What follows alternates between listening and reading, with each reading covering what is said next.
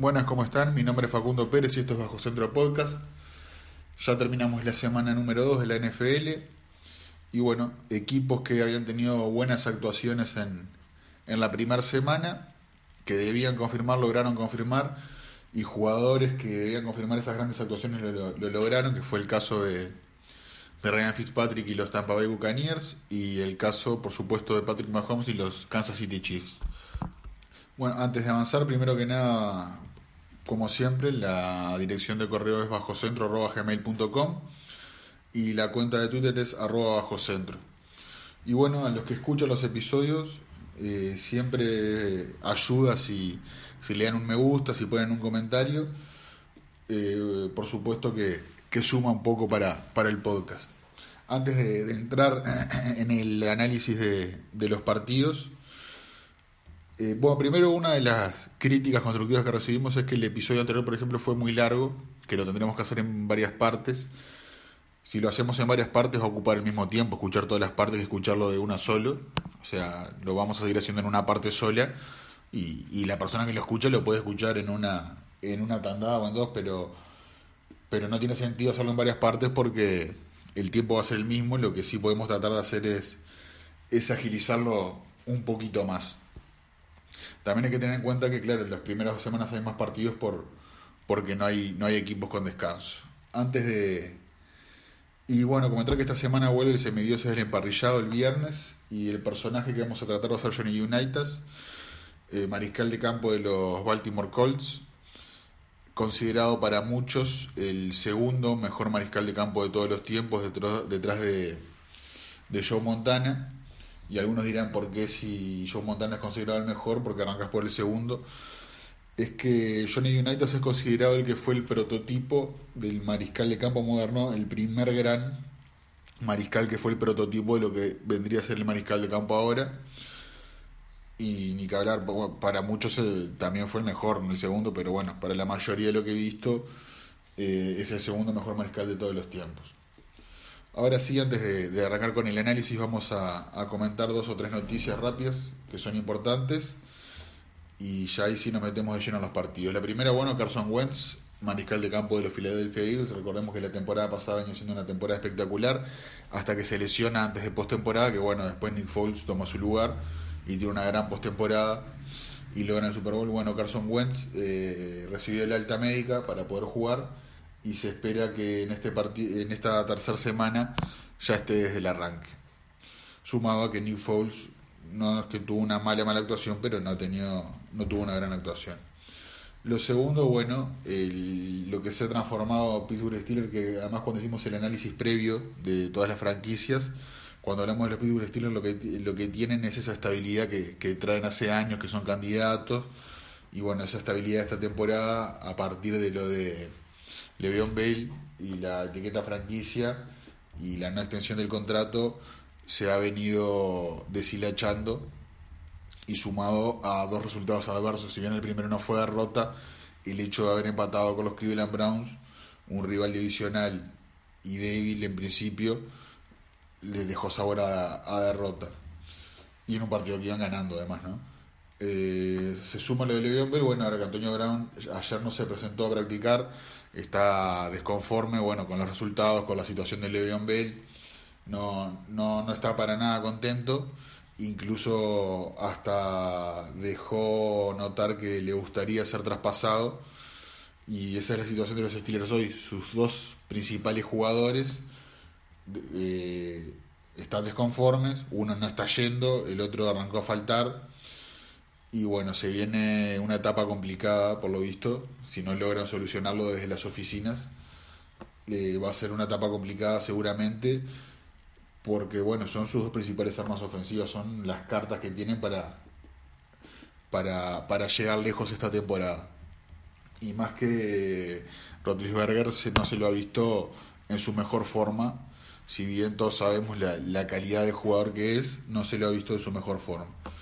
Y lo último que queríamos comentar es, bueno, Josh Gordon, de receptor de los Cleveland Browns, hasta hace unos días.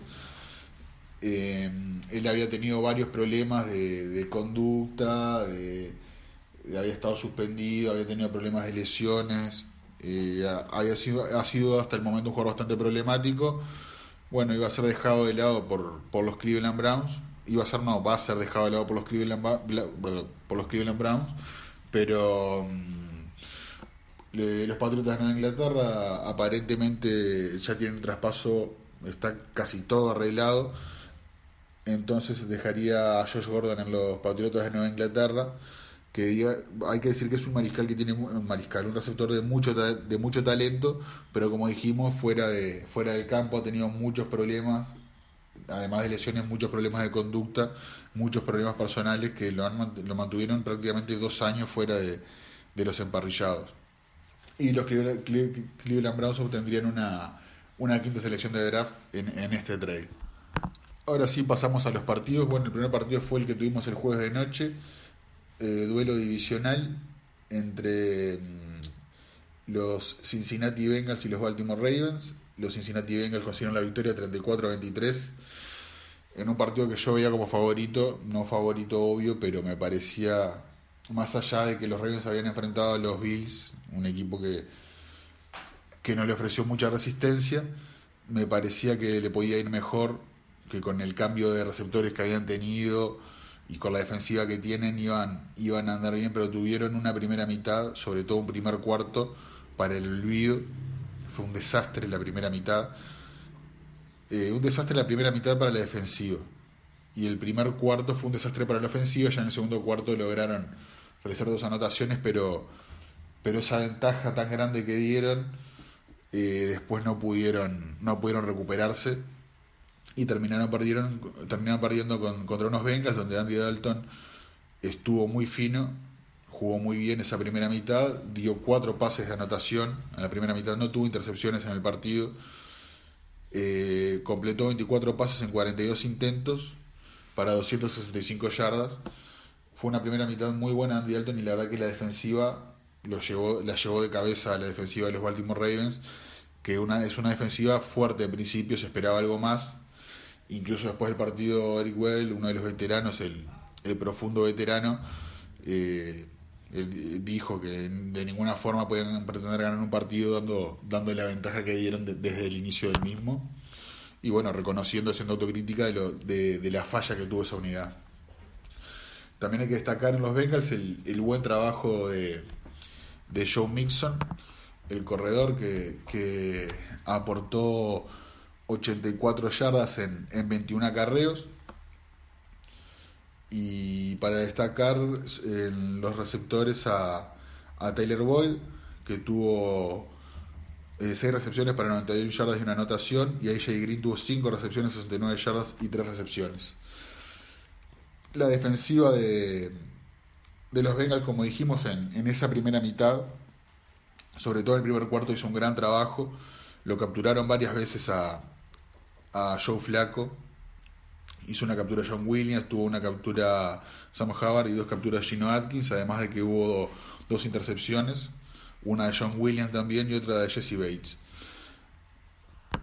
Si bien es un equipo que los Bengals, bueno, la temporada pasada fracasó, esta temporada arrancó bien, sin ser algo espectacular, ha tenido un equilibrio en, en las dos partes del campo, en la defensa y en el ataque que ha sido importante porque hay equipos que, que llegan lejos por su defensiva muchas veces con un ataque mm, promedio o por debajo del promedio o viceversa. Hay equipos que tienen ofensivas muy explosivas y defensivas por debajo del promedio, pero con la producción de la ofensiva le, alcanza para, para conseguir las victorias.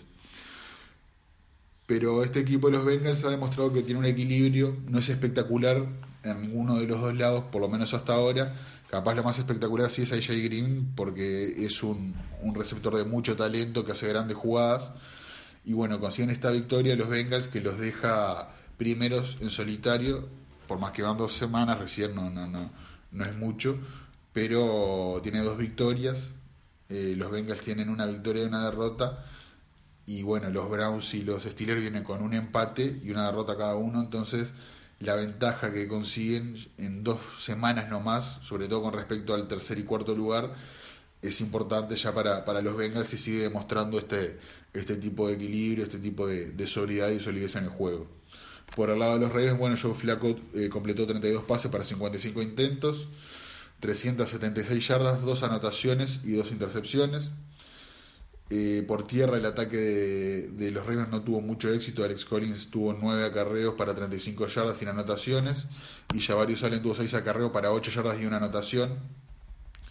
En las recepciones John Brown tuvo 4 recepciones para 92 yardas y una anotación. Michael Crabtree 5 recepciones para 56 yardas. Y después destacar eh, Mark Andrews porque tuvo una anotación en 3 recepciones para 17 yardas. En definitiva, si bien me parecía que eran favoritos los Ravens, como dije, no me parecía que eran favoritos por un montón. Eh, la derrota fue justificada, no le fue justificada sobre todo por lo que pasó en esos primeros momentos, en que no hizo pie, sobre todo la defensiva de los Ravens, y eso después lo, lo pagaron muy caro. Y bueno, la victoria dejó, como dije, a los Bengals, eh, si bien, como digo, esto recién arranca, de a poquito lo, los van caminando. Ahora pasamos y, bueno, otro rival divisional de, de los Bengals y, y los Ravens, que son los Steelers, que sufrieron una, una derrota contra los Kansas City Chiefs, 42-37. Fue un muy buen partido, sobre todo para los ofensivos, un gran partido. En el que, bueno, dejan una posición difícil desde el arranque a los Steelers, que para mí y para muchos serán los favoritos en esta edición pero se arrancaron a complicar. Ni que hablar que nadie esperaba, bueno, esta ausencia de Le'Veon Bell y bueno, ahora la situación con Antonio Brown. Pero fueron bien, bien superados por unos Kansas City Chiefs con un Patrick Mahomes que está teniendo actuaciones espectaculares. Van dos partidos, pero son dos partidos impresionantes los que ha tenido. Como lo dijimos cuando hicimos el análisis previo de cada equipo, eh, la partida de Alex Smith y confiar en un, bueno, ya no novato en su segundo año, es siempre un riesgo, pero claramente era un riesgo calculado y bueno, hemos visto que en este caso ha sido un riesgo más que calculado porque hasta el momento le ha rendido y mucho a, a los Kansas City Chiefs, que ha tenido grandes actuaciones de Patrick Mahomes. Por el lado de los Steelers, bueno, eh, hoy, eh, hoy, este, en este partido, en esta semana sí se notó más que, más que nunca la, la ausencia de, de Le'Veon Bell, que le habían disimulado un poco en la semana 1 porque James Conner había tenido una actuación sobresaliente. No fue la oportunidad en este partido, donde tuvo 8 carreros para 17 yardas, bastante poco. Sí tuvo una anotación. Eh, Rotlisberger tuvo que pasar muchísimo, y a la vista está con los números que tuvo 39 pases completos en 60 intentos para 452 yardas, 3 pases de anotación sin intercepciones. En sí los números de yardas y, anotaciones es bueno, pero tuvo que tirar mucho pase y tuvo mucho pase incompleto, no tuvo, no tuvo el aporte del, del ataque terrestre, lo que le obligó a jugar de esa forma y a tener también tantos pases incompletos. De todos modos, la ofensiva de los estilos logró 37 puntos, sea, eh, es bastante. El tema que la defensiva de los Steelers se vio superada desde, el arranque hasta el final del partido por este ataque de, los Chiefs, esta ofensiva de los Chiefs liderada por, por el mariscal de segundo año Patrick Mahomes. Eh, tuvieron actuaciones muy destacadas. Jesse James, la cerrada, 5 recepciones, 138 yardas, una anotación. Y Juju Smith-Schuster, que viene jugando muy buenos partidos, tuvo 13 recepciones para 121 yardas y una anotación. Antonio Brown tuvo 9 recepciones para 67 yardas. Y después destacamos la recepción para 14 yardas de James Washington, que fue la, la que acabó en, acabó en anotación también para los Pittsburgh Steelers. La defensiva de los Steelers tuvo una captura sola y no tuvo intercepciones. O sea, no pudo con la forma de jugar y de esta, de esta ofensiva no pudo con Patrick Mahomes, no lo pudieron complicar y bueno, así fue que recibieron 42 puntos. Por el lado de los Chiefs, bueno, Patrick Mahomes tuvo otra vez, no tuvo gran cantidad de, de pases sí un alto porcentaje eh, de pases completos, pero completó 23 pases en 28 intentos. Comparado, o sea, tiró menos de la mitad de cantidad de pases de lo que tiró eh, Rodríguez Berger. Eh, 326 yardas de pase para 6 anotaciones, la verdad, impresionante. Además, 326 yardas en 23 pases es un montón. O sea, eh, cuando él pasa, logran grandes jugadas. En los acarreos, Karim Hunt tuvo 18 acarreos para 75 yardas, Sammy Watkins un acarreo para 31 yardas y Patrick Mahomes tuvo que acarrear, acarrear 5 veces logrando 18 yardas. En las recepciones, bueno, tienen tres jugadores que, que se destacan, que fue el ala cerrada Travis Kelsey, tuvo 7 recepciones, 109 yardas, 2 anotaciones, Sammy Watkins 6 recepciones para 100 yardas y Tariq Hill tuvo 5 recepciones para 90 yardas y una anotación. También, bueno, el resto de las recepciones, la, Chris Conley tuvo dos recepciones para 17 yardas y una anotación, Karim Hunt tuvo una recepción 5 yardas y una anotación, y de Marcus Robinson tuvo una recepción de 3 yardas para una anotación también. La defensiva de los Chiefs, también hay que decir, recibió 37 puntos, no tuvo una gran actuación y solamente tuvo una captura para destacar la defensiva a favor de la logró Alan Bailey. Y bueno, los Chiefs logran ponerse 2 a 0 y estar en la primera posición de la división AFC eh, Oeste. Y los Steelers, bueno, eh, están abajo del todo en su división, en la AFC Norte, con, con los Browns, con un partido perdido y, un, y empatado. Y se le arranca a hacer cuesta arriba, sobre todo si uno tiene en cuenta el rendimiento, que están, como ya dije, van dos partidos nomás, pero con el rendimiento y la, la solidez, sin ser espectacular, que han demostrado los Bengals y bueno, los Ravens que tuvieron un primer gran partido contra los Bills, por más que, que los Bills son un equipo que se nota que están muy mal y que a ver muy mal, hay que ganarlos esos partidos igual, son los que más hay que ganar, incluso los partidos eso, y, lo ganó, y lo ganó por un margen enorme, porque tampoco es que lo ganó por poco. Entonces, bueno, esto es lo que muestra que, que a los estilos se le hace cuesta arriba, sobre todo si no soluciona lo de Le'Veon Bell y ahora sumado a la ausencia de, Antonio Brown. Y hay que tener en cuenta que los Browns, los Cleveland Browns, pierden su partido por el pateador, porque lo pierden exclusivamente por el pateador, por Sen González, porque el partido lo podrían haber ganado. Bien, hay que tener en cuenta eso, que fue lo que le faltó a los Browns, porque los Browns podrían estar con una victoria y un empate, y están con una victoria y una derrota. Continuamos avanzando y ahora Vamos con un duelo de la FC este. Los Miami Dolphins vencieron a los New York Jets 20 a 12. En un partido que se mostraba que iba a ser parejo en la previa. Los Jets venían de una victoria contundente contra los Lions en Detroit. Eh, por eso pensé que capaz que iban a ser una, una amenaza más grande para, para estos Miami Dolphins. Eh, que bueno que con esta victoria se ponen 2 a 0 y están liderando en solitario esta división.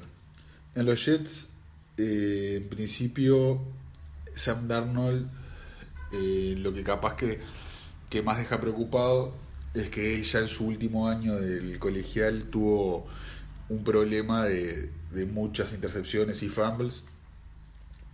En este partido tuvo dos intercepciones, si bien no es que hay que alarmarse, hay que ver si es algo que, se repite. Estamos hablando de un mariscal que tiene muchas cualidades, que es novato, pero que tenía ese problema. Y bueno, que en este partido tuvo dos intercepciones, que si bien no es un montón, siempre lo ideal es, no tener ni que hablar. Eh, tuvo 25 pases completos para 41 yardas, eh, perdón, 25 pases completos en 41 intentos para 334 yardas, una anotación y como habíamos dicho, esas dos intercepciones. En los acarreos, también el, ataque por tierra de los Jets fue bastante deficiente. El máximo exponente fue Isaac Crowell con 12 acarreos, 35 yardas. Y Bilal Powell tuvo 5 acarreos para 6 yardas. O sea, fue poco menos que, desastroso el, ataque terrestre de, estos New York Jets. Se destacó, como se destacó en el partido anterior, el receptor Quincy Nua, que se está transformando en el blanco predilecto de Sam Darnold, que tuvo 7 recepciones para 92 yardas. Viral Powell, si bien eh, por tierra no, no aportó mucho, eh, sí por aire tuvo 5 recepciones para 74 yardas y una, y una anotación. Y Terrell Pryor tuvo 4 recepciones para 84 yardas también para destacar.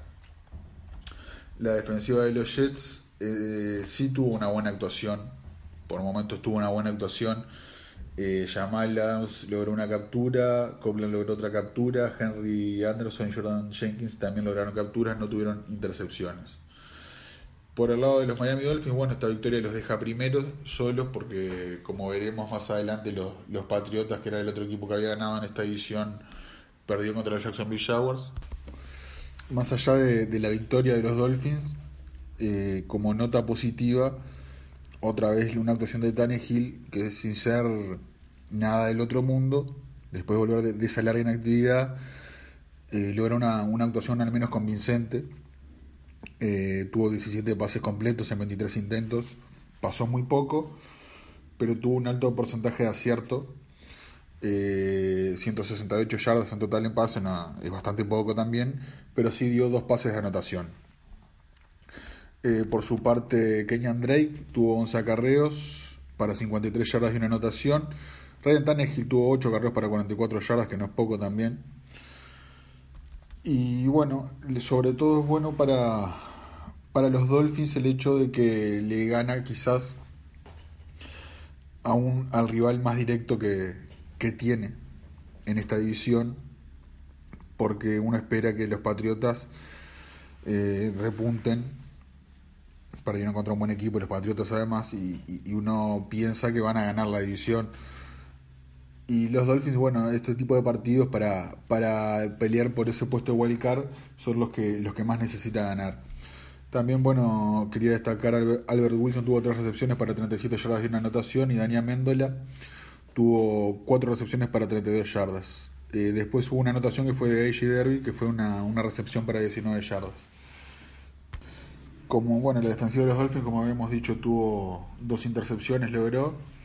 Una fue de TJ McDonald y la, otra de, Howard. Y capturó en tres ocasiones a, Sam Darnold. En sí tuvo una, buena actuación también la defensiva. El partido no, no tuvo grandes números, pero sí lo suficientes para, para conseguir esta victoria que, como dijimos, bueno, es una victoria importante porque ya de arranque los posiciona bien, sobre todo contra un rival como el, como Jets. Pasamos a otro partido, ahora sí, los, los Tampa Bay Buccaneers le ganaron a, a la Philadelphia Eagles 27-21, otra vez con una muy buena actuación de, de, Ryan Fitzpatrick, lo cual hace pensar que qué va a pasar cuando James, Winston vuelva de la suspensión. El, head coach eh, le han preguntado y ha esquivado la respuesta porque las actuaciones de Fitzpatrick han sido muy buenas, pero también todos sabemos que el, que el mariscal de la franquicia para el futuro es, es, es Winston.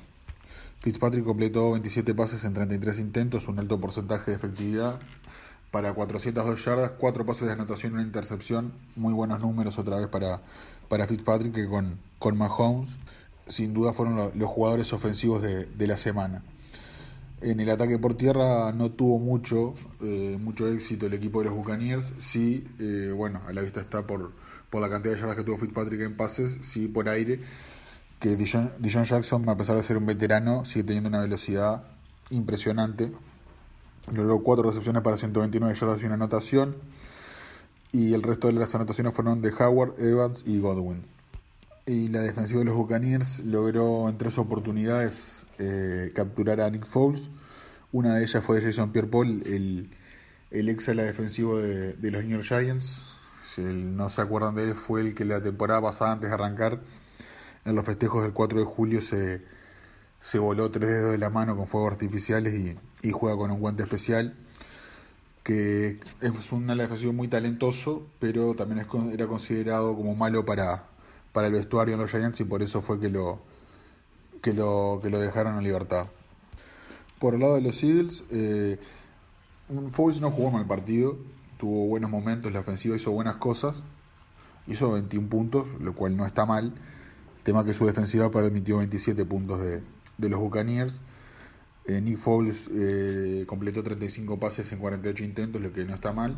334 yardas y una anotación sin intercepciones. No, no fue una mala actuación del, del quarterback de los Eagles. Eh, por tierra no, no tuvieron tanto éxito, aunque sí lograron dos anotaciones por tierra, una Corey Clement y la otra Jay y en el ataque por aire, bueno, se destacó como siempre Sackers, el ala cerrada que tuvo 11 recepciones para 94 yardas y Nelson Alcolor que tuvo 8 recepciones para 88 yardas y una anotación.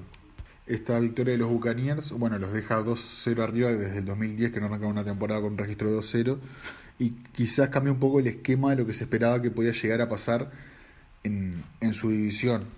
En la NFC Sur donde se esperaba que cualquiera, ya sea los Falcons, los Panthers o los Saints, se esperaba que los tres incluso estuviesen por encima de los Buccaneers. Se espera que terminen los tres por encima de los Buccaneers quizás, pero bueno, este arranque ha sido prometedor y están con un registro de 2-0, como decíamos en 2010 no lo consiguen, y, las demás, y los demás equipos de la división, los Falcons, Panthers y Saints, están con, con registro de 1-1, lo que le permite estar en, en solitario al frente de la división.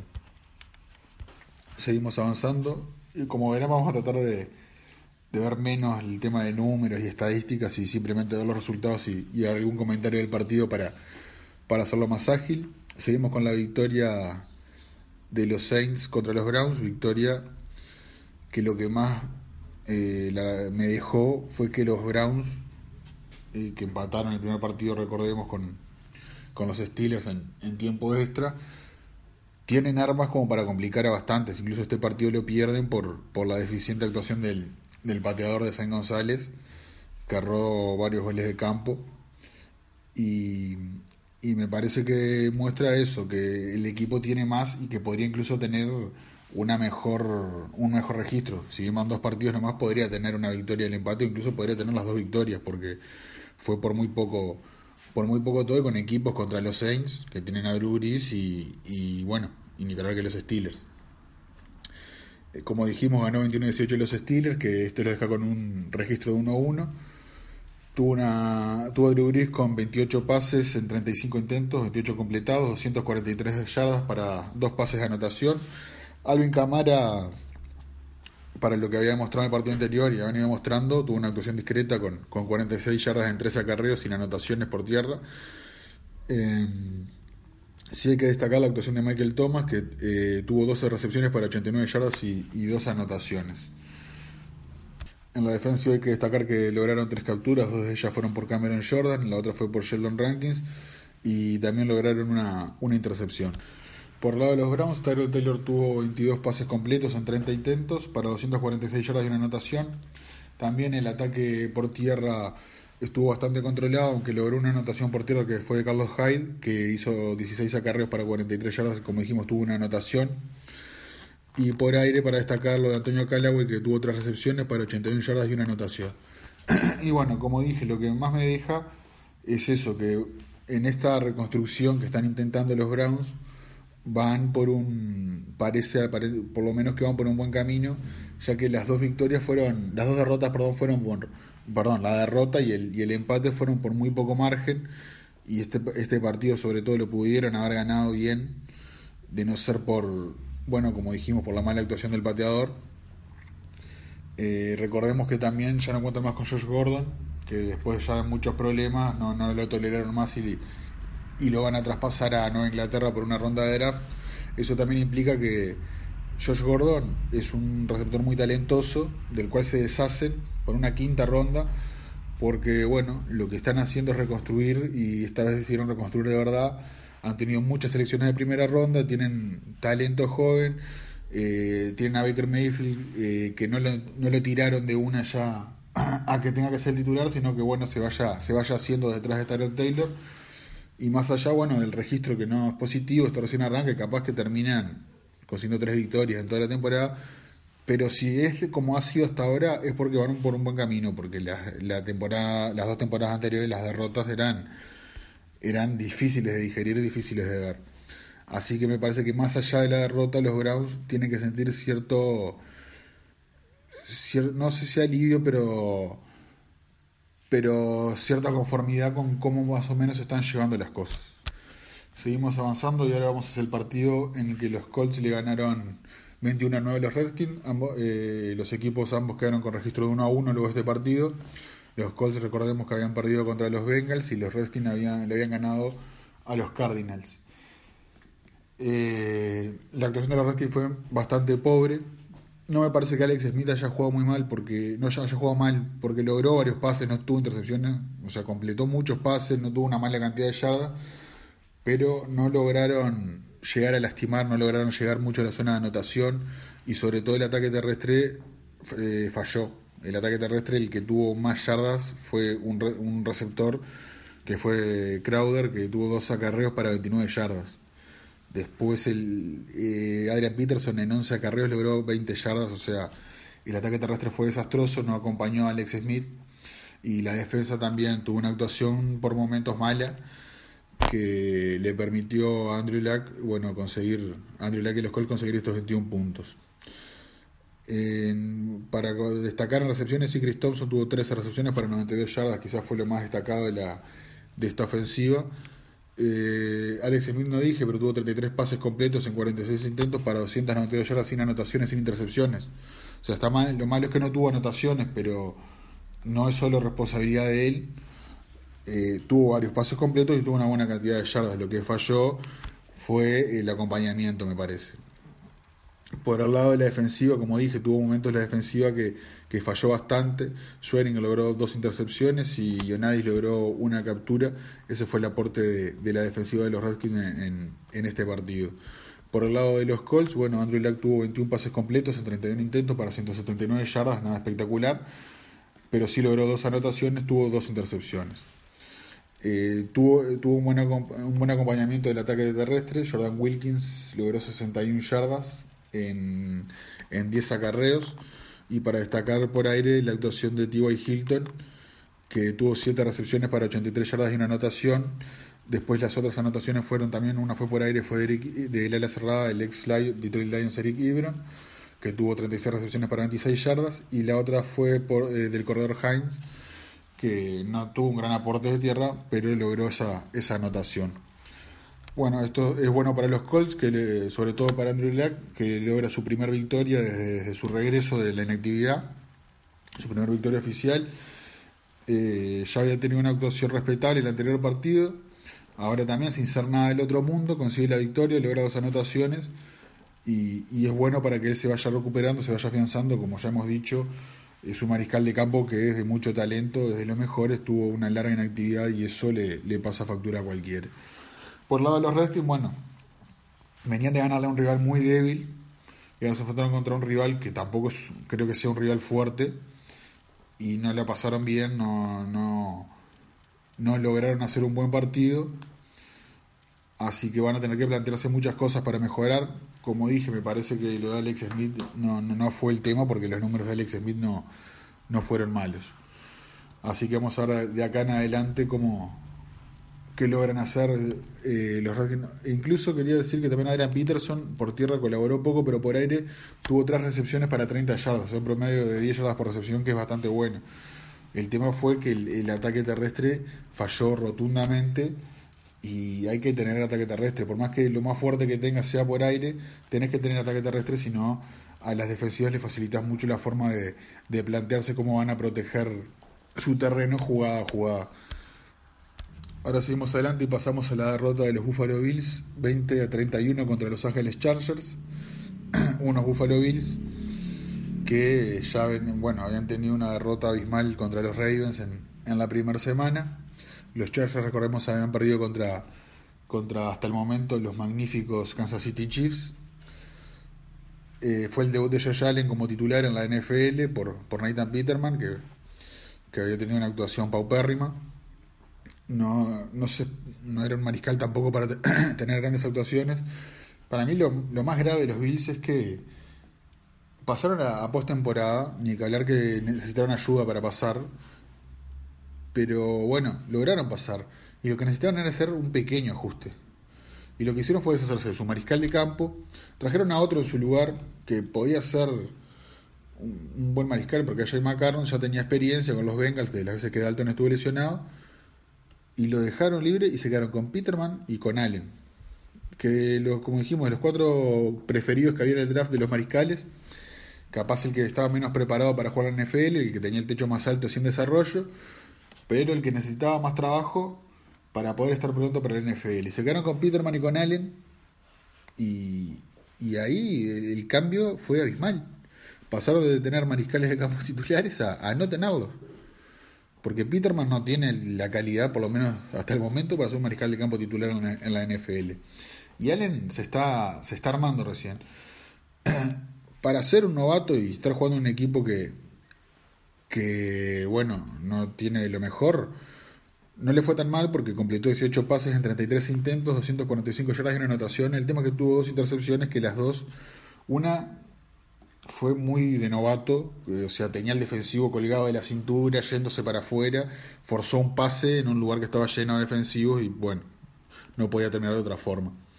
Y el otro también fue un pase que falta más que por, por novato, por falta de precisión, que como dijimos fue el, es lo que lo que más le juega en contra quizás a Josh Allen, que es un, un, mariscal de campo que se le critica que no es de los más precisos. Sí, tiene un brazo muy fuerte, logró pases muy buenos, pero eh, le falta, sin duda, y se notó que le falta. Y, y bueno, y ahora es lo que le, es lo que le queda a los Bills, seguir con él. Ya está. Eh, no, ni que volver a Peterman, no pueden volver, tienen que seguir con él y ver qué pasa pero lo que tenían que hacer los Bills era un pequeño ajuste y cambiaron la principal parte de la ofensiva, quizás la cambiaron. Y, eso para mí fue un error muy grande. Bueno, ya dijimos, bueno, el, aporte de Josh Allen. Por tierra tampoco hubo un gran aporte. Lo mejor fue de John McCoy, nueve acarreos para 39 yardas, que no está tan mal, pero no, no es un gran aporte. Hubo una anotación por tierra que fue de Chris, Chris Ivory. Y por aire para destacar la actuación de Say Jones, que tuvo dos recepciones para 63 yardas. Eh, eso es lo que muestra que las dos recepciones de él fueron pases por, en promedio de 31 yardas y media cada uno. Hubo uno que fue como de 50 yardas, claro, me acuerdo, que fue un, gran pase de, donde Allen demostró la fuerza que tienen en su brazo. La defensiva de los Bills la pasó mal, no, no, no aportó nada no, no pudo con Philip Rivers, tuvo una captura, no, dos capturas tuvo, sí, pero en realidad en sí la defensa no, no pudo acercarse lo suficiente, no pudo hacer un buen trabajo, no pudo provocar jugadas que, que, le dieran beneficio a su equipo. Por el lado de, de, los Chargers, bueno, Philip Rivers, que es un mariscal de no es de mis favoritos, pero es un mariscal de campo que hay que decir que, que es subestimado muchas veces, porque talento tiene. Eh, quizás también está en una franquicia en la que mucha gente no, a no ser la, gente que es de que es fanática de esa franquicia no, no se le presta mucha atención. Eh, tuvo 23 pases completos en 27 intentos, un buen porcentaje de efectividad para 256 yardas y 3 pases de anotación. Los números de River fueron buenos, ni cara contra una defensa que tuvo un trabajo deficiente. Hay que destacar el aporte del corredor Austin Eckler, que tuvo 11 acarreos para 77 yardas, y Melvin Gordo tuvo 9 acarreos para 28 yardas. En cuanto al ataque por aire, eh, Keenan Allen tuvo 6 recepciones para 67 yardas y Virgil Green 3 recepciones para 55 yardas. Igual hay que destacar las dos eh, recepciones de Melvin Gordon que fueron para anotación y Mike Williams también tuvo una recepción para anotación. La defensa de los de los Chargers sí tuvo un aporte, logró capturar en cuatro ocasiones a, a Josh Allen y como dijimos tuvo dos intercepciones. Esto, bueno, lo que nos deja sin duda es que los Chargers, bueno, hicieron su trabajo, le ganaron el partido a una franquicia que tenían que ganarle y bueno, y que, los Buffalo Bills se, metieron en una situación difícil ellos mismos, me parece, con malas decisiones de la oficina central, porque, como digo, se quedaron sin mariscal de campo y, ahora va a cargar eh, todo el peso sobre, sobre un novato que es un novato que, necesita trabajo. Fíjense que, por ejemplo, el mariscal de campo del, draft que se decía que estaba más preparado para jugar en la NFL es Josh Rosen, que está en los Cardinals y está jugando San Bradford en vez de él. Los Cardinals tienen un equipo que le va a ir mal y bueno, al, al, novato lo están dejando que aprenda detrás de, los otros. Bueno, si tiene que entrar, va a entrar probablemente algún partido de titular tenga porque como va a ir a los Cardinals, no va no va a faltar mucho tiempo para que, para que la gente arranque a pedir algún cambio ahí. Pero bueno, por lo menos se quedaron con mariscales para, para tener por delante de él. Y después, bueno, los Browns, eh, a Baker Mayfield fue el pick número uno y en realidad él es el, backup de, de Taylor. Y lo que me parece una decisión acertada. Pero los, los Bills llegaron a Joe Allen, que capaz es el que le falta más trabajo para poder ser un mariscal titular, no le dejaron a ningún referente por delante de él. No te digo que tuviesen a, a Tom Brady delante de él, pero que estuviese AJ McCarron por delante de él era suficiente, era algo bueno. Pero no, tomaron esa decisión y, y la verdad me parece que es una decisión que la van a pagar bastante esta temporada. Avanzamos con el que quizás fuera el, era el partido más esperado de, de esta semana 2, el, duelo, el duelo divisional entre los Green Bay Packers y los Minnesota Vikings terminó empatado 29-29 luego de que en, en, la prórroga ninguno de los dos se, se, lograra anotar puntos. Otro partido en el que la mala labor del pateador afectó, en este caso, a los Minnesota Vikings. Dicho de paso, ya fue cortado Carlson, el pateador, y, y se espera y se llevaron a Dan Bailey. Eh, un partido que además iba ganando bien Green Bay Packers. Eh, se tuvo que conformar muchas veces con el gol de campo los Green Bay Packers. Eh, a, la vista está que solo tuvo una, un pase para touchdown Aaron Rodgers y no, no tuvieron anotaciones por tierra. Después todo lo demás fue logrado por goles de campo. tuvo 30 pases completos en 42 intentos para 281 yardas y una intercepción para destacar por tierra el aporte de Jamal Williams con 16 acarreos, en 59, 16 acarreos para 59 yardas. Jimmy Graham en el cerrada tuvo 6 recepciones para 95 yardas. Davante Adams 8 recepciones para 64 yardas y una anotación. Y como dijimos, bueno, eh, la mayoría de los puntos vinieron por, por parte del, del pateador de Mason Crosby que logró 17 puntos. Eh, también hay que decir que en la última jugada del partido eh, tiene para un gol de campo de 52 yardas Mason Crosby, patea, lo hace, pero antes en realidad de que hicieran el, snap, pide tiempo, Minnesota Vikings que le quedaba, y en el intento, bueno, en el siguiente intento lo termina fallando y es lo que llega al tiempo extra, donde en el tiempo extra falló Carlson en dos oportunidades y, y bueno, es lo que terminó dejando el, partido empatado. Además, no eran de 52 yardas los que falló, eran bastante más fáciles. Y, y bueno, los terminó fallando y les terminó, le terminó costando el trabajo al hombre. Las defensivas no tuvieron malas actuaciones a pesar de, la cantidad de puntos. Lo que pasa que fueron momentos claves que, que las cosas salieron muy bien para las ofensivas. Y en realidad, sobre todo la defensiva de los Vikings no jugó tan mal porque, como dije, lo detuvo muchas veces a Rogers en tercera oportunidad y tuvo que, tuvieron que recurrir al gol de campo. En sí, la defensiva de los Packers le permitió bastante más a, Kirk Cousins, que tuvo 35 pases completos de 48 intentos para 425 yardas, 4 anotaciones y una intercepción. El ataque terrestre sí de los Minnesota Vikings esta vez no fue para nada bueno. El mayor aporte fue de Dalvin Cook, con 38 yardas en 10 intentos. Sí, por aire, eh, Thielen, Dix y Rudolph eh, son una amenaza constante. Los tres están en muy buen nivel. Stephon Dix tuvo dos anotaciones, tuvo nueve recepciones para 128 yardas. Thielen tuvo 12 recepciones para 131 yardas y una anotación. Y bueno, Kyle Rudolph aportó 72 yardas en 7 recepciones. Como dije, estos tres, el área cerrada Rudolph y, y bueno, y los, y, los, y los dos receptores, sí están teniendo buenas actuaciones. Eh, hay que decir sí que la, por más que no le interceptaron a Aaron Rodgers, sí lograron capturarlo en tres oportunidades los Minnesota Vikings.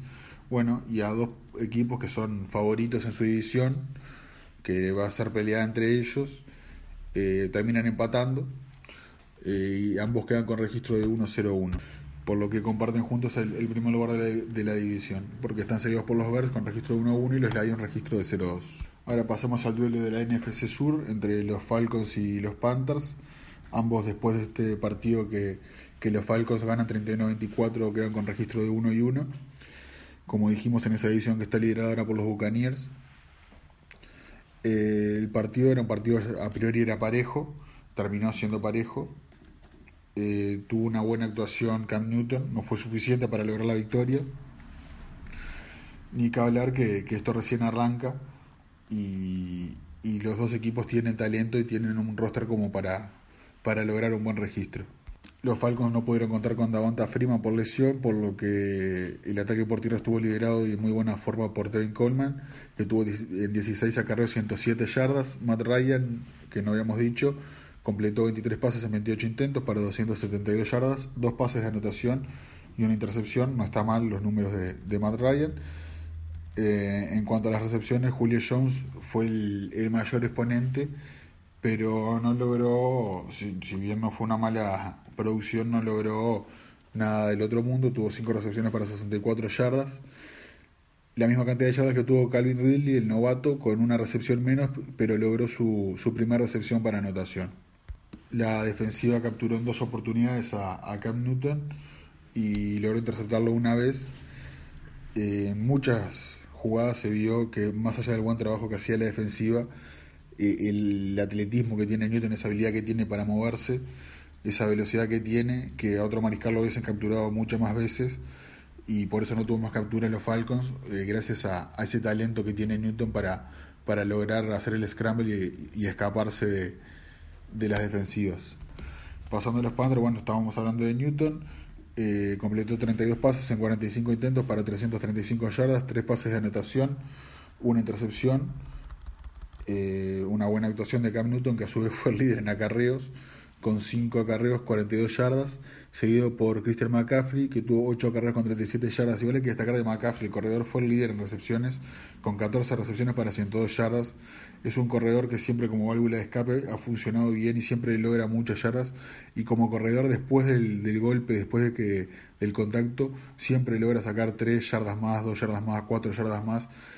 Eh, es un corredor de segundo año que ha demostrado ser muy batallador y muy inteligente para jugar y además tener buenas manos para aportar en el ataque por aire.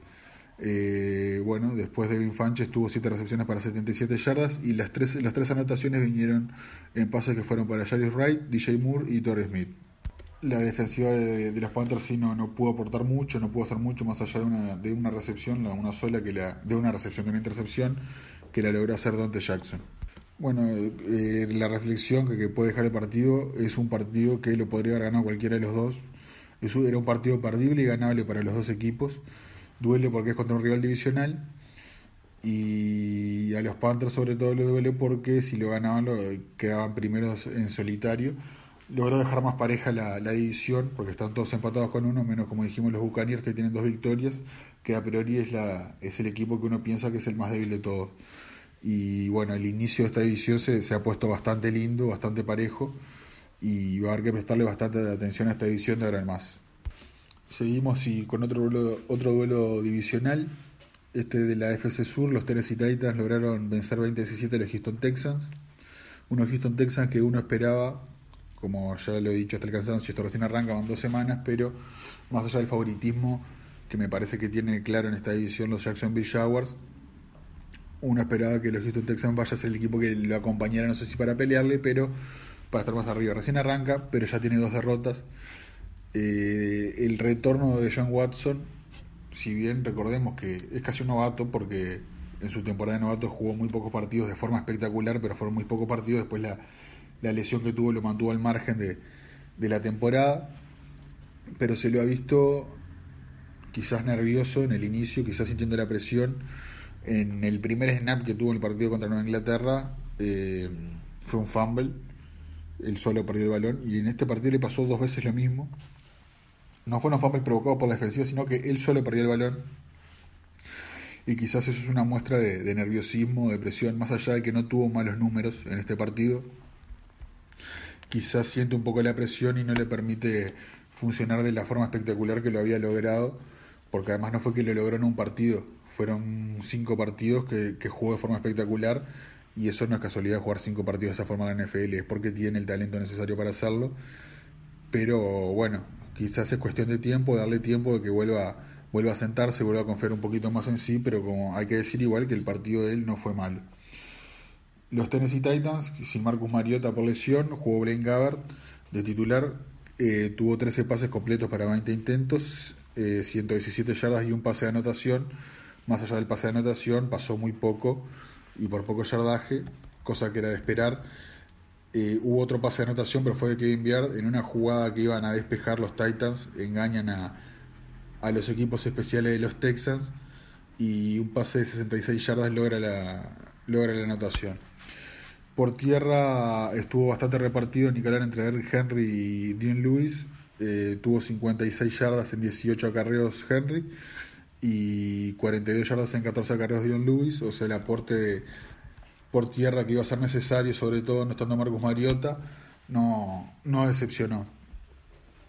Por su parte, bueno, eh, Dane Krishkan, que fue el, de equipos especiales que hizo esa recepción de 66 yardas para, para la, anotación. Después hay que destacar a Corey Davis, el novato, que tuvo 5 recepciones para 55 yardas. Y Tawan Taylor tuvo 3 recepciones para 32 yardas y una anotación. La, la defensiva de, los Titans tuvo una, una buena actuación, logró capturar en, cuatro oportunidades a, a John Watson, que por momentos la pasó bastante mal, y lo interceptó en una oportunidad. Por el lado de los Texans, los números de Watson, más allá de esa intercepción que tuvo, no fueron malos porque completó 22 pases en 32 intentos para 310 yardas y dos pases de anotación. Y por tierra el ataque fue bueno también, porque eh, Lamar Miller tuvo 14 acarreos para 68 yardas, bueno, y de John Watson tuvo 5 acarreos para 44 yardas. Por aire hay que destacar la, la, actuación de Will Fuller, que tuvo 8 recepciones para 113 yardas y una anotación, y de Andre Hopkins, por supuesto, 6 eh, recepciones para 110 yardas y una anotación. Eh, por el lado de la ofensiva de, de los Texans, la actuación no fue tan buena tuvo una sola una sola captura. Sí logró en un par de oportunidades incluso en una en dos de ellas fue JJ Watt eh, taclear al, corredor detrás de la línea de golpeo haciéndolo perder yardaje. Como dijimos bueno eh, dejan una situación incómoda esto los Texans que necesitan que a poco John Watson vaya vaya agarrando confianza. No tuvo malos números pero pero capaz que puede hacer más, eh, porque eso que le pasa de los fames eh, no es normal, es nervios, expresión, y sacándose eso encima debe poder mejorar la producción. Por lado de los Tennessee Titans, haber jugado sin Mariota, lograr la victoria, por supuesto que es importante, tuvieron que arreglárselas, tuvieron que tener inventiva, creativa, y, y lo lograron y consiguieron esta victoria que la consiguieron con un gol de campo, faltando muy poco tiempo. Eh, los deja con un registro de 1-1 y a los Texans con registro de 0-2 en el fondo de la división. Y bueno, como dijimos, va, ahora juegan contra los Giants, que es, una linda oportunidad jugar contra los Giants cuando venís de derrotas y que si querés repuntar. Ahora pasamos al, partido que quizás eh, uno de los que ya se sabía cómo iba a terminar antes de, de que arrancara el duelo de la NFC Oeste entre los Cardenales y los Rams. Eh, la victoria fue 34-0 para los Rams, era de esperarse que ganaran con comodidad. Incluso antes del partido, en la práctica se le lesiona el pateador, no tienen otro pateador y tenían que ir por conversiones de dos puntos permanentemente, porque recordemos que la conversión de un punto ahora es de, de 33 yardas, incluso muchas veces se le complica a los pateadores. Entonces no querían poner el despejador a patear de 33 yardas y bueno, tenían que hacer las conversiones de dos puntos y las lograban. Fue una victoria aplastante contra un equipo como los Cardinals que que ya lo hemos dicho, le va a pasar mal esta temporada. San Bradford no, no, está jugando bien tampoco, no es un tema San Bradford solo, es el equipo en general. Charles Goff logró una buena actuación por lado de los Rams, 24 pases completos en 32 intentos para 354 yardas, una anotación y una intercepción. El ataque por tierra, Brown y Gurley, Brown dio 46 yardas en 12 acarreos, todo Gurley 19 yardas en 42 acarreos para 3 anotaciones. Y por ahí hay que destacar la gran actuación que tuvo Brandon Cooks, que tuvo 7 recepciones para 159 yardas. La defensiva de, los Rams tampoco es que, que lo, maltrató mucho a Bradford, pero bueno, lo detuvieron siempre. Pero en sí lograron una sola captura y una sola intercepción, pero lo lograban siempre las tres oportunidades de tenerlo, no, no, no lograban mover las, mover las cadenas y a la vista está que terminaron con, con cero puntos. 90 eh, yardas fue lo que logró Bradford en 17 pases completos en 27 intentos, muy poco. Eh, David, Johnson, el aporte de David Johnson por tierra, que se debe encontrar muy solitario, debe sentir mucho la presión sobre él también. Eh, 13 acarreos para 48 yardas, fue lo más que pudo hacer. Y Larry Fitzgerald tuvo 13 recepciones para, para 28 yardas, eh, otra vez una pobre producción de los Cardinals que quizás es a lo que no lo que es no se van a tener que acostumbrar los fans de los Cardinals en esta temporada que, que sin duda va a ser larga va a ser difícil para ellos. Los Rams cumplen el objetivo ganan un partido que tenían que ganar y tenían que ganarlo bien y lo hacen con, con lo que bueno eso afianza en ese ese primer lugar que tienen con estos dos partidos estas dos semanas estos dos partidos un equipo que apuesta a, a llegar al Super Bowl y bueno, los dos partidos que tuvo no fueron contra rivales de los más fuertes, pero mostraron buenas cosas, mostraron, mostraron que tienen buenas armas, mostraron una defensiva firme y, van por un buen camino. Seguimos y ahora lo que se viene es el partido entre 49ers y Detroit Lions. Ganaron 30-27 de forma ajustada los, los 49ers eh, un equipo en el que se tienen, tienen muchas expectativas, sobre todo en Jimmy Garoppolo, sobre todo por cómo terminó la, la temporada pasada. En el primer partido no, no le fue bien. Mejoró un poco, no tuvo una gran actuación Jimmy Garoppolo, pero no fue mala tampoco. Logró mejorar. Tuvo, estuvo muy bien acompañado por el ataque terrestre y eso, eso fue fundamental para él y, y para, el, para que el equipo consiguiera esta victoria. Jimmy Garoppolo completó 18 pases en 26 intentos para 206 yardas, dos pases de anotación sin intercepciones y ahí lo destacado fue la actuación de, de Matt Brady, del corredor, que tuvo 11 acarreos para 138 yardas, una anormalidad y una anotación. Eh, las anotaciones por aire vinieron en recepciones de Garrett Selle, que le la cerrada, y la otra recepción fue de Kendrick Bourne. Eh, Pierre Garzón, el principal receptor que tiene este equipo, logró cuatro recepciones y 57 yardas. Eh, al arranque del partido, sobre todo, la defensiva logró hacer un buen trabajo, logró castigarlo a, Matthew Stafford, que no se lo vio cómodo en el arranque. Eh, Matthew Stafford para mí es un muy buen mariscal con un muy, buen brazo. La pena es que están los Detroit Lions, que es un equipo que por lo visto está, destinado a que no le salgan las cosas. Ahora con Matt Patricia, el, ex coordinador defensivo de, de los New England Patriots, intentando revertir todo lo que. porque es muy negativo siempre lo que le pasa a los Lions. Eh, siempre logran, capaz, incluso en algún momento, conformar un roster interesante, les está yendo bien, pero tarde o temprano eh, una carta sale y se cae el castillo y, y eso cuando le ha ido bien, cuando le ha ido mal, no han, no, han logrado ni poner cartas. Eh, la actuación de Matthew Stafford terminó siendo buena porque tuvo 34 pases completos en 53 intentos. Está bien, no tiene un gran porcentaje de efectividad, pero logró 347 yardas y 3 pases para anotación. Tema que el ataque terrestre no fue malo, pero no fue una amenaza, digamos, para, para, para los 49ers. En la ofensiva lo más destacable, por supuesto, fue lo de Golden Tate, que tuvo 7 recepciones para 109 yardas. Kenny ahí tuvo 6 recepciones para 89 yardas y una anotación. Marvin Jones logró la otra anotación y Michael Roberts logró otra anotación más. Eh, la defensiva de, de, los Lions sí, por momentos logró, logró azotarlo y logró castigarlo bastante a, a Jimmy Garoppolo al punto que lograron seis capturas en el partido para destacar dos de Devon Kennard y dos de Gerard Davis. Eh, para los Lions, bueno, lo ponen en un panorama complicado, como se esperaba que lo iban a tener, están 0-2 y están en una en una división en la que están los Vikings y los Green Bay Packers, eh, así que probablemente no tengan mucha oportunidad de nada y los Chicago Bears, que bueno, son un equipo que se está reconstruyendo, que está armando una defensiva muy interesante, muy potente. Y bueno, y en ofensiva, eh, con Mitchell Trubisky, que de a poco están, están tratando de, llevarlo por el buen camino. Le falta a Mitchell Trubisky, me parece bastante, pero tiene, tiene buenas armas.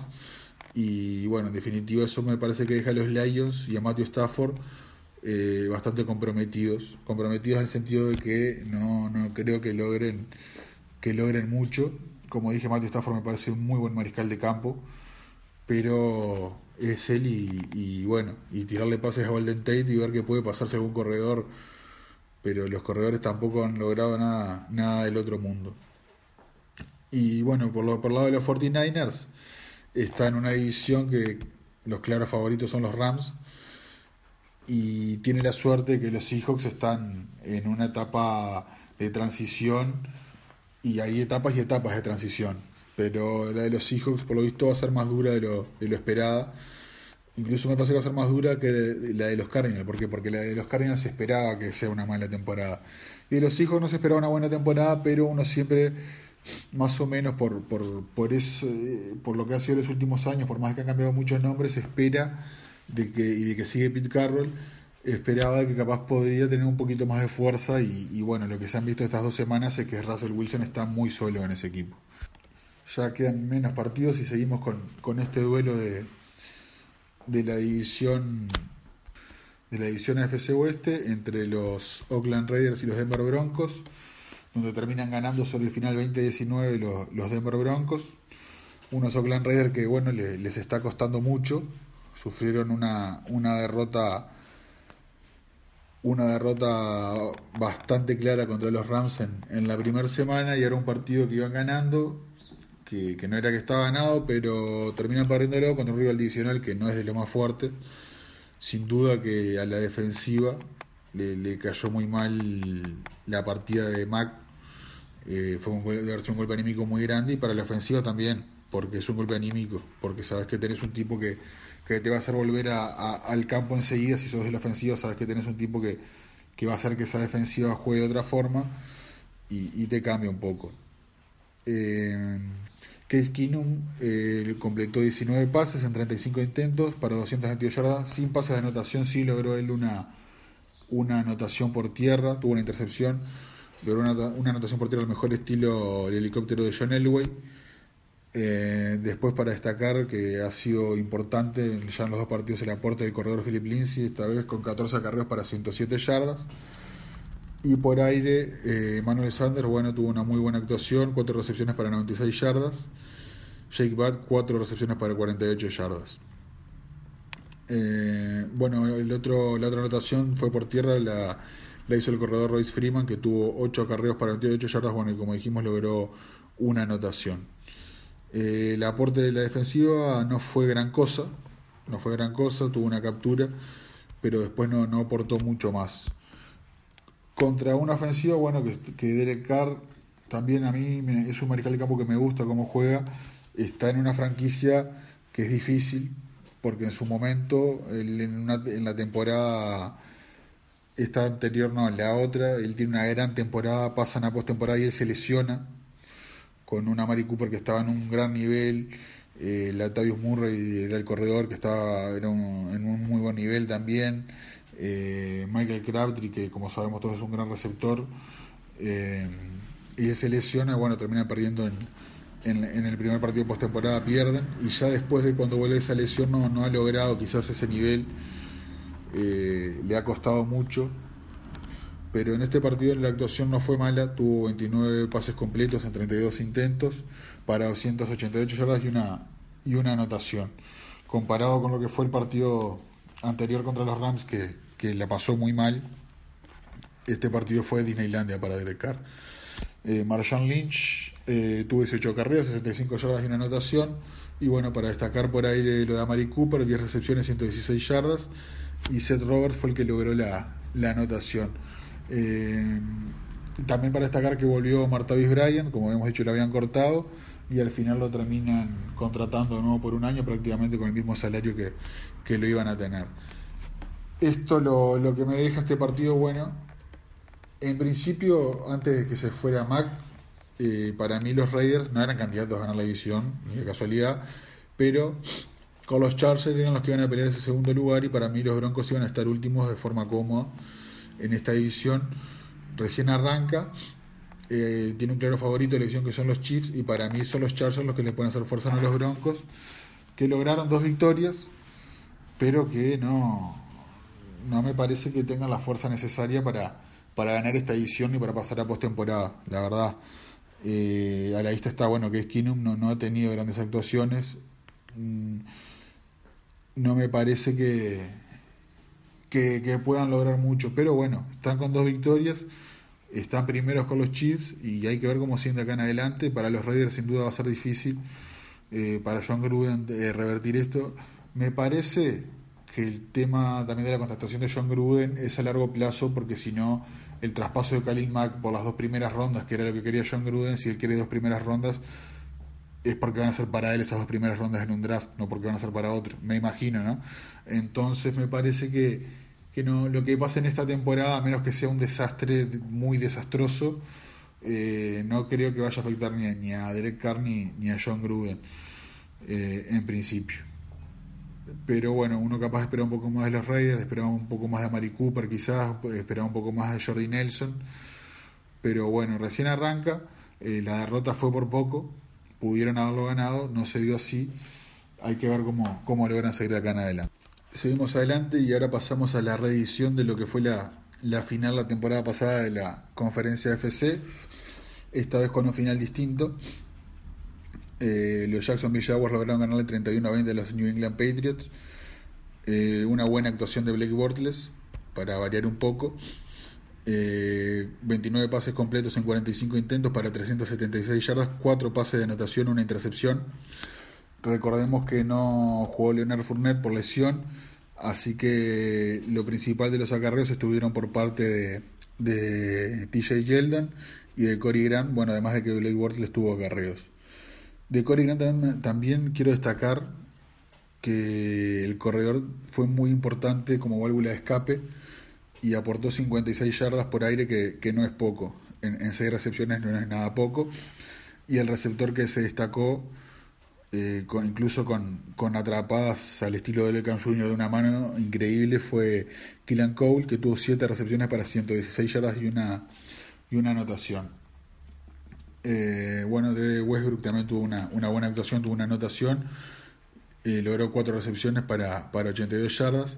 Y las otras anotaciones las lograron, también fueron por área, fue Dante Moncrief, el receptor, el ex Colts, y Austin Seferen Jenkins, el ala cerrada, ex New York Jets, fueron las dos recepciones para anotaciones que, que restaban. En cuanto a la defensiva, que como sabemos la de los Jaguars es una de las defensivas más, más fuertes de la liga, tuvo un buen partido sin ser nada del otro mundo, pero por lo menos lograron capturar dos veces a, a Tom Brady. Por el lado de los Patriots, eh, Tom Brady logró dos anotaciones con 24 intentos de pase, no, perdón, 24 pases completados en 35 intentos para 234 yardas.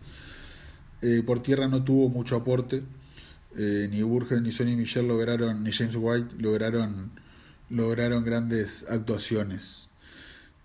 por aire en realidad tampoco hubo, hubo hubo grandes, grandes aportes. Lo más destacable fue lo de James White, el corredor que tuvo 7 recepciones para 73 yardas. Después Philip Dorset y Chris Hogan, que capaz que son los, los receptores más importantes, una actuación bastante promedio tuvieron cada uno, y Rob Gronkowski que, que fue bastante bien controlado. La, como dije, la defensiva de, de los Jacksonville Jaguars, sin ser una cosa del otro mundo, eh, a ver, es una de las mejores defensivas, pero no tuvo una actuación que los, mataron. Sí lograron detenerlos, me refiero no los mataron de que no, no, no arrastraron a Tom Brady por, por todo el piso, o sea, no, no, tuvieron dos capturas, pero, pero en sí lo que lograban eran detenerlos y digo, es parte de, lo que tiene que hacer la defensiva, no solo hacer capturas e intercepciones, pero pero a lo que iba era que no lo, no lo, no lo castigaron de una forma brutal simplemente hicieron el trabajo adecuado, hicieron lo que tenían que hacer, a lo contrario de lo de la defensiva de los Patriots. ¿A qué voy con esto? Los Patriots, sabiendo que no juega eh, Leonardo Fournette, eh, iba a tener bastante menos acarreo, obviamente, la ofensiva de los Jaguars. Y jugaron a marcar en zona a Blake Bortles.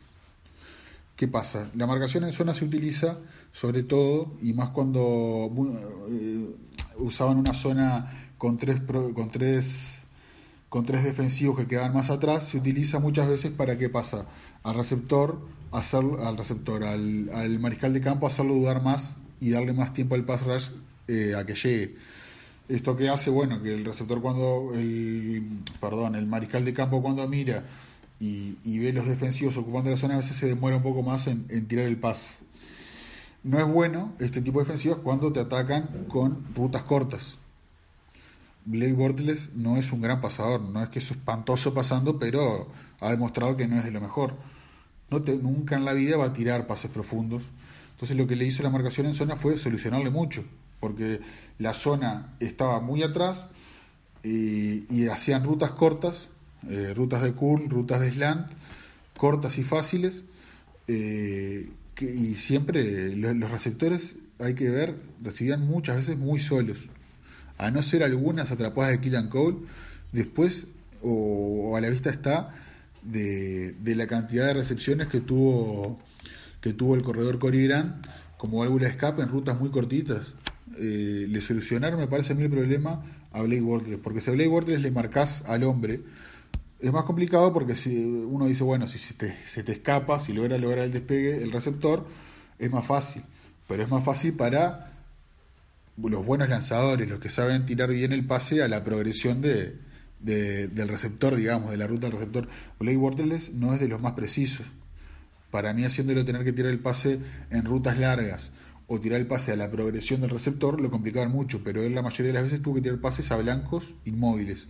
¿Por qué? Porque la zona estaba atrás, el pass rush ya se había adelantado y quedaba ese espacio entre la secundaria y, el pass rush que lo aprovechaban con rutas cortas y eran blancos quietos, blancos inmóviles, lo ideal para, para Blake Bortles. Y bueno, con un poco que aportaban los corredores, un poquito de pases a válvula de escape y esas rutas cortas fueron moviendo las cadenas y para mí le hicieron el trabajo más fácil. Si no le hubiesen marcado en zona y obligaban a tener receptores en constante movimiento para lograr la separación, hubiese sido mucho más difícil para Blake Bortles lograr, lograr pases completos. Entonces por eso me parece que los Patriots en esto le, erraron y le facilitaron mucho el trabajo a la ofensiva de los Jaguars.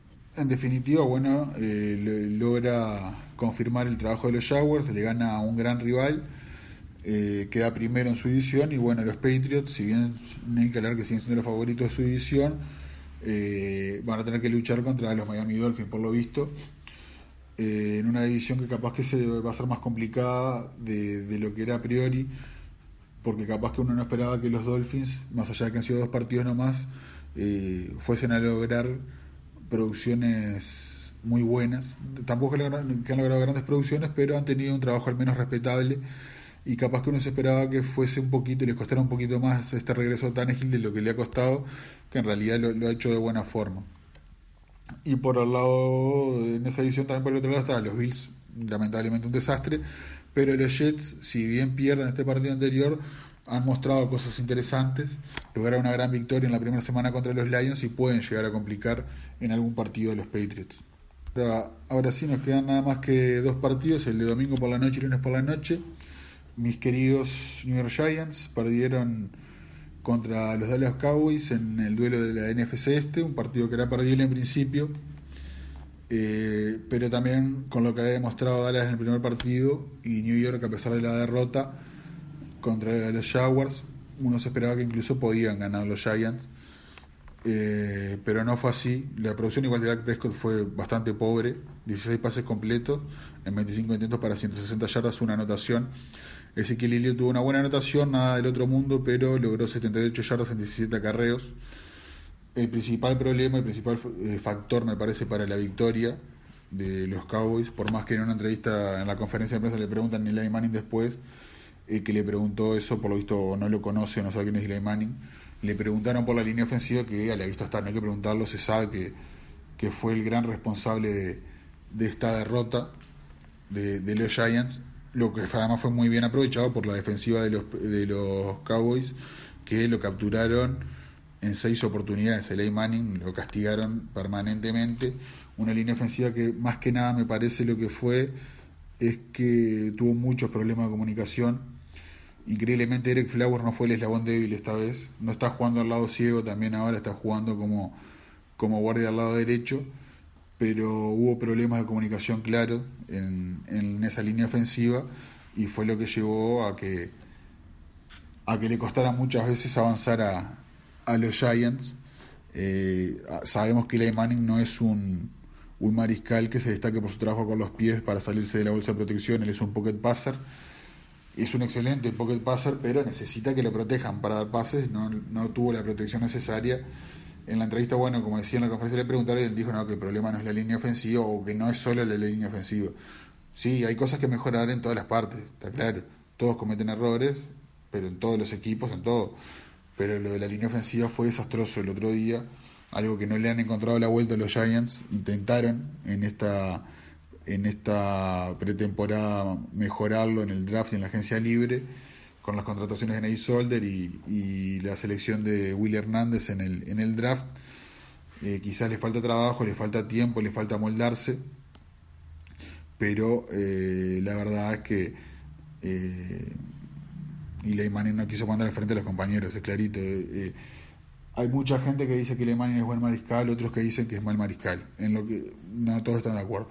Lo que sí todos están de acuerdo es que es flor de tipo y es muy buen líder. O sea, nunca en la vida que le preguntó eso podía esperar que Eli Manning fuera a, como dicen el dicho eh, en Estados Unidos, a tirarlos bajo el ómnibus a los compañeros. Eh, Barkley por tierra no logró tener una, una gran producción, sí por aire, porque tuvo 14 recepciones para 80 yardas. Eh, perdón, pero no dijimos, pero Eli Manning tuvo 33 pases completos en 44 intentos, 279 yardas y un pase de anotación. Hicieron una actuación espectacular, es una actuación respetable. Eh, Evan Ingram tuvo 7 recepciones para 67 yardas, Odell Beckham Jr. 4 recepciones para 51 yardas. Eh, del que sí esperaría un poco más que no, no ha dado lo suficiente, me parece, es de Sterling Shepard. Y bueno, la defensiva de los Giants no, no, no logró hacer nada. Eh, no logró hacer nada. En definitiva, no, no. Porque fue una ofensiva muy pobre la de los Cowboys. Pero la defensiva de los Giants no, no logró hacer jugadas, no logró como, eh, forzar errores, no, no, no le pudo poner presión a Dak Prescott. Y bueno, consiguió la victoria de los Dallas Cowboys, que lo deja con un registro de 1 a 1 y a los Giants con registro de 0 a 2. Eh, en una división que quizás el favorito, quizás y no tan quizás, el favorito es los Philadelphia Eagles. Ahora quedan en primer lugar empatados con los Cowboys.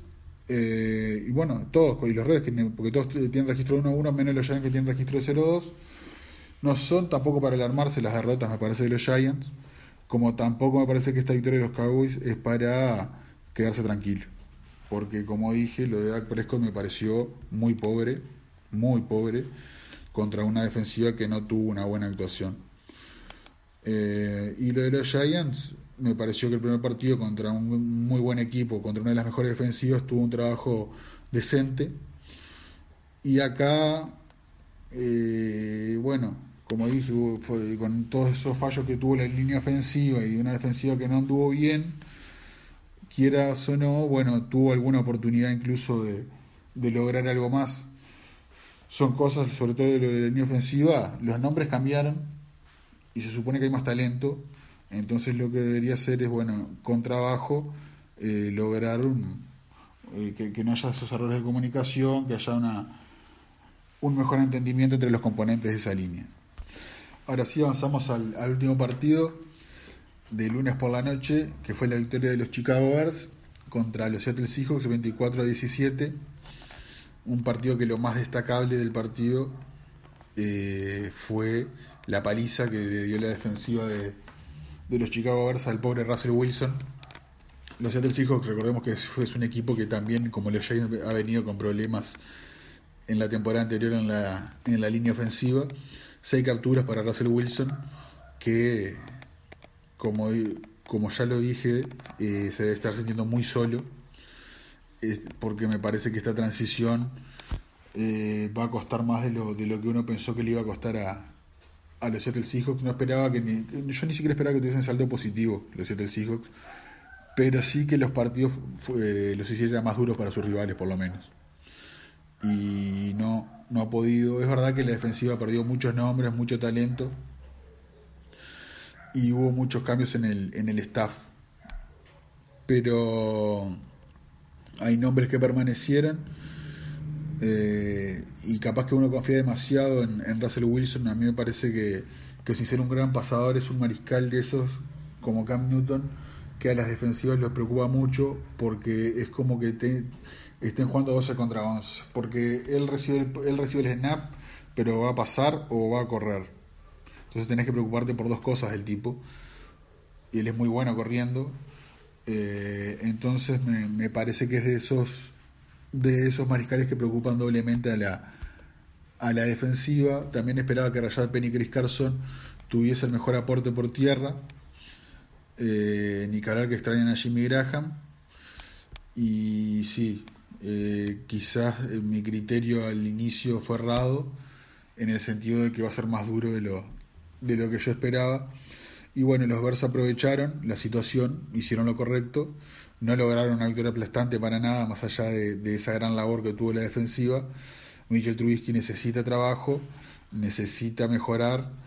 Eh, tuvo 25 pases completos en 34 intentos para 200 yardas, dos anotaciones, pero tuvo dos intercepciones también.